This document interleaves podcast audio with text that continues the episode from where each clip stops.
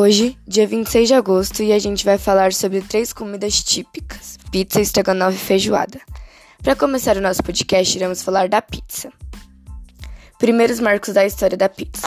O prato é tão maravilhoso que, na história da pizza, diferentes culturas afirmam ter criado a primeira de todas. Uma comida similar foi preparada primeiro na era neolítica. Os nomes variavam, mas uma massa assada com diferentes toppings já era encontrada pelo mundo desde aquela época. Entretanto, foi em Nápoles que a primeira pizza de verdade foi preparada, nos anos de 1600. A ideia é que fosse vendida para que as pessoas comprassem suas fatias e comessem por seus caminhos, o que levou a uma mudança nos hábitos alimentares dos italianos. A popularidade aumentou quando alguns membros da realeza se apaixonaram pela pizza. Os responsáveis foram o rei Humberto e a rainha Margarita, enquanto eles visitavam a cidade de Nápoles em 1889. Eles queriam conhecer a culinária local. Foi então que o pizzaiolo Rafael Esposito preparou três opções diferentes. Uma delas feita com molho de tomate, mussarela e manjericão, para homenagear a bandeira italiana. A rainha ficou encantada, por esse motivo que este sabor de pizza recebeu seu nome. Pizza se torna mais popular pelo mundo. Os reis italianos tiveram um grande papel na popularização da pizza. Contudo, ela se limitava à Itália.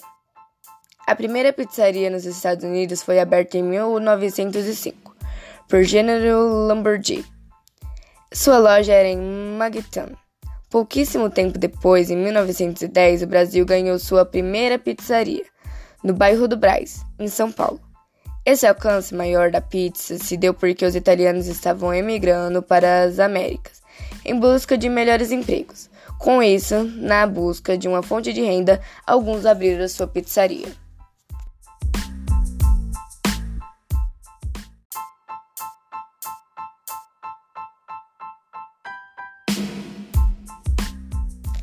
Agora a gente vai falar do estrogonofe.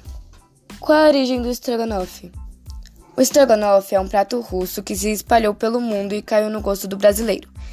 Embora existam diversas teorias sobre sua origem, assim como mencionamos, a mais reconhecida é a de ser uma criação de um chefe francês que trabalhava para a família russa Stroganov.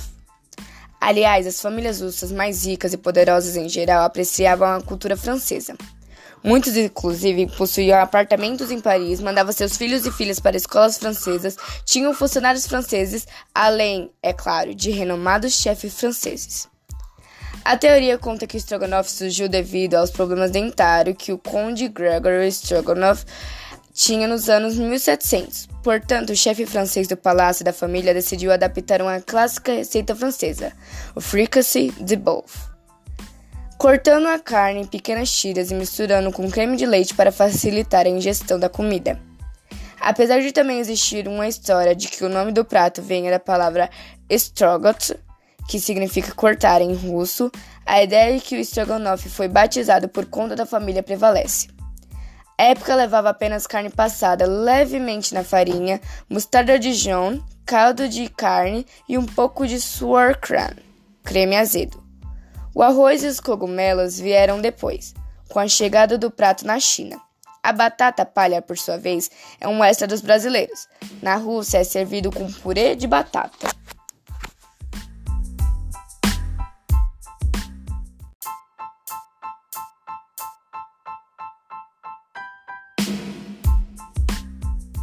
Para darmos continuação, iremos falar da feijoada.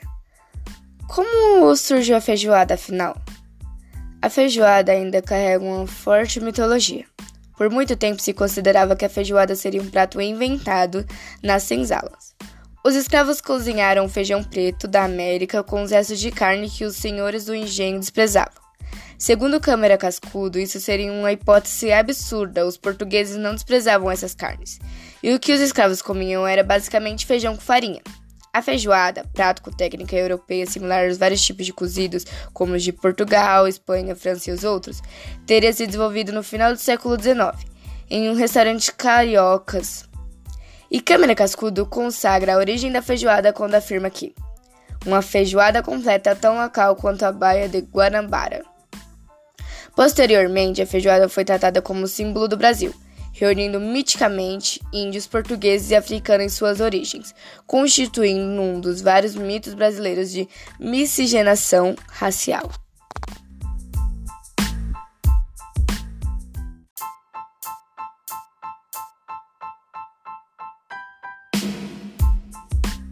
Agora iremos finalizar com um agradecimento para vocês que tiveram coragem de ouvir até aqui, com essa voz super rouca e desafinada, uma voz super irritante, a minha irmã falando merda lá atrás, os cachorros chorando, mas é sobre isso.